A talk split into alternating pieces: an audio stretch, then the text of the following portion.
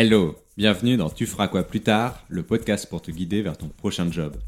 Je m'appelle Armand et aujourd'hui j'aimerais répondre à la question comment me vendre avec zéro expérience? Euh, quand tu as des gens autour de toi, des membres de ta famille qui t'appellent pour te questionner, ah bah j'ai une idée, j'ai un projet, qu'est-ce que t'en penses? Et qui veulent absolument ton avis à toi ou euh, que tu apportes une petite touche au regard de tes connaissances, de ce que tu fais, etc. Ça te démontre encore une fois petit à petit que ouais, que tu es bon dans ça et que c'est peut-être ça ton plus que tu peux apporter aux uns et aux autres. Et c'est là que tu prends petit à petit conscience euh, de ce super pouvoir Moi aussi, ça m'a fait bizarre. Je vous remets dans le contexte. J'ai 21 ans, je viens de rater tous mes concours de fin de prépa et je me retrouve à l'université. Heureusement, j'ai réussi à convertir mes deux années d'économie en communication, donc j'entre directement en dernière année de licence. Je fais donc ma rentrée en L3 communication et là, qu'est-ce que j'apprends? Que j'ai moins de 6 mois pour trouver un stage. Moins de 6 mois Vous vous rendez compte? Je me retrouve quand même dans un amphithéâtre au milieu de 150 personnes qui, pour la plupart, sortent de BTS, de DUT ou de licence en communication. Là, nous tous, on va trouver un stage.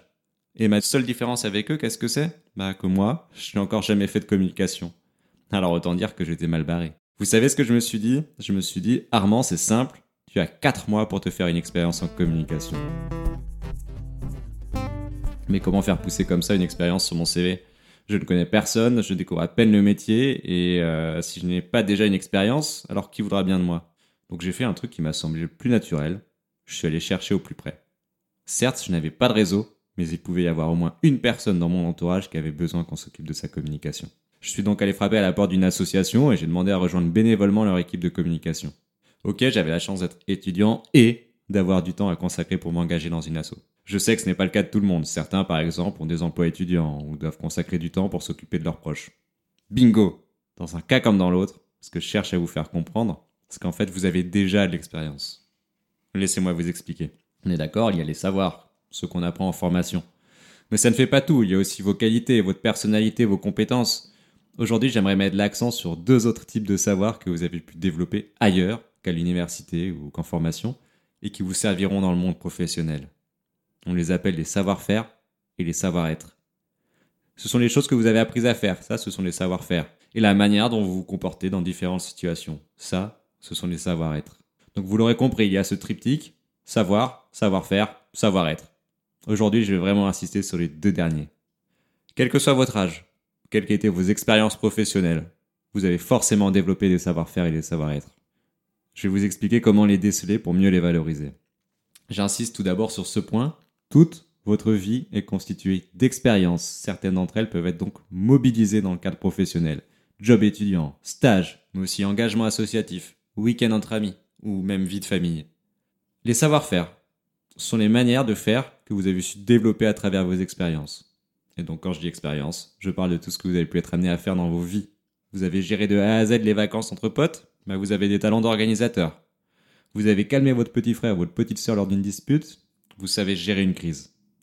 Les savoir-être, ce sont vos comportements. Là encore, vous pouvez puiser dans les situations que vous avez vécues. C'est vers vous que vos amis se tournent pour demander conseil, alors vous êtes fiable. Vous avez des idées qui foisonnent en tous sens, alors vous êtes quelqu'un de créatif. Vous appréciez planifier les choses avant de passer à l'action. Vous êtes quelqu'un d'organisé. Alors c'est bien beau de parler d'expérience, mais peut-être que ça reste un peu abstrait. Donc voici deux méthodes pour vous aider à identifier vos compétences et à mettre un nom dessus. La première méthode est super simple. Demandez à vos amis quelles sont vos qualités. Je sais que ce n'est pas toujours intuitif de se soumettre au regard des autres. Allez donc poser cette question à des personnes de confiance, que vous savez bienveillantes. S'il le faut, expliquer pourquoi vous posez cette question et le but de votre démarche. Justement, vous aider à identifier vos qualités et vos compétences. Et ne vous arrêtez pas à une seule personne. Allez en rencontrer plusieurs, ça vous permettra de croiser les regards. Souvent, vous allez découvrir des réponses auxquelles vous ne vous attendiez pas. Je vous donne un exemple. La veille de mon dernier entretien annuel, la personne avec qui je travaille, donc qui euh, organisait cet entretien, est allée demander à tous mes collègues, à tous les freelances, à tous les bénévoles avec lesquels je travaille au quotidien, la chose que je fais le mieux et celle que je pourrais améliorer. Bah, c'était des retours très puissants parce que j'ai trouvé que c'était des retours qui étaient très justes. Ça faisait du bien d'entendre quelqu'un me dire explicitement les choses que je connaissais déjà et donc de remettre un nom dessus et d'entendre quelqu'un en parler. Et sur certains points, ça m'a permis de découvrir des traits de caractère que je n'avais pas forcément identifiés.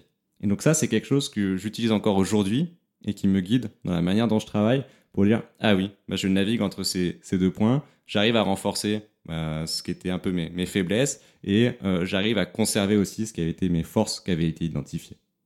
Donc je vous encourage vraiment à le faire. Il y a aussi une deuxième méthode qui elle aussi est toute simple. Donc là c'est vraiment le jour des bonnes nouvelles. Vous pouvez aller consulter sur internet les compétences les plus demandées par les recruteurs. Chaque année, il y a des classements qui sortent, à tout va. Ils sont à prendre avec des pincettes, bien évidemment. Mais on y retrouve souvent les mêmes compétences.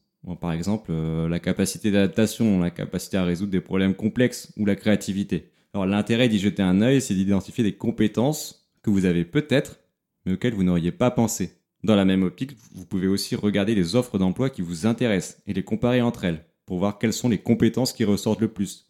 Comme ça, vous saurez si vos compétences, celles que vous avez identifiées, correspondent bel et bien à l'emploi visé. Et si c'est le cas, vous saurez aussi mettre un nom dessus. Maintenant que les choses sont plus claires, ça devrait être plus facile pour vous de les identifier, ces compétences.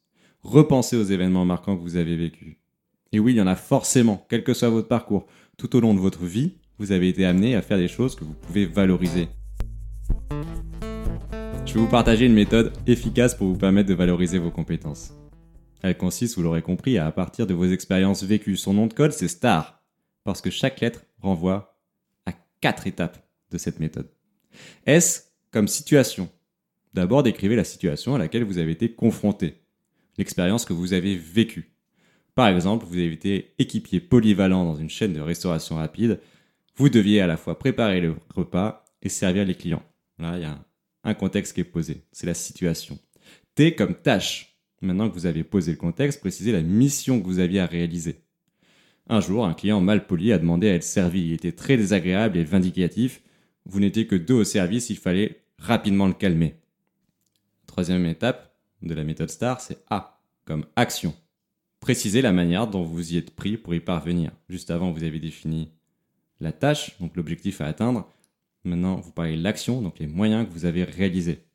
Pour rester dans l'exemple de, ce client vindicatif, vous lui avez demandé ce qui n'y allait pas avec sa commande.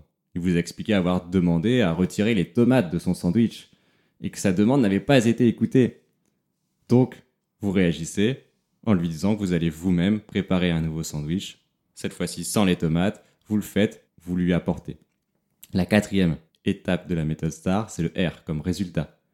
Maintenant que vous avez décrit la situation que vous avez vécue, la mission qui vous avait été confiée l'action que vous avez réalisée, vous pouvez partager les conséquences de vos actes. Vous avez réussi à calmer le client, à calmer la situation. Vous avez donc amené un retour à la normale, vous avez satisfait le client mécontent et surtout, c'est peut-être la chose la plus importante, puisque vous en, certainement dans le cadre d'un entretien d'embauche, vous avez appris la relation client, qui est une compétence indispensable pour le job auquel vous postulez. Donc voilà, la méthode STAR, c'est vraiment quatre étapes qui vous permettent de partir de votre expérience, de définir en entonnoir la situation, la tâche qui vous a été confiée, la manière dont vous avez euh, réalisé l'action et le résultat obtenu. Donc retenez bien une chose, vous avez déjà de l'expérience. Pensez à ces différentes méthodes que je vous ai partagées pour vous aider à mettre un nom sur les compétences que vous avez pu développer à travers ces expériences-là. Et si vous voulez aller plus loin, abonnez-vous au compte Instagram Tu feras quoi plus tard pour accéder aux ressources qu'on y partage. Merci beaucoup pour avoir écouté cet épisode. J'espère vraiment qu'il vous a plu. J'ai besoin de vous pour participer à la diffusion du podcast. Vous pouvez faire trois choses toutes simples pour m'aider. 1. S'il vous a vraiment plu, vous pouvez mettre 5 étoiles sur votre application de podcast favorite. 2. Likez la publication Instagram ou LinkedIn qui vous a fait découvrir l'épisode. 3. Partagez l'épisode aux personnes auxquelles il vous a fait penser. Et n'oubliez pas de mettre un petit commentaire si vous souhaitez laisser un message à l'équipe derrière le projet. J'en profite pour remercier Farah, Romain, Alice et Mélanie qui ont été à pied d'œuvre pour réaliser cet épisode. Merci à tous, c'était Armand pour Tu feras quoi plus tard, et je vous dis à très bientôt pour un nouvel épisode.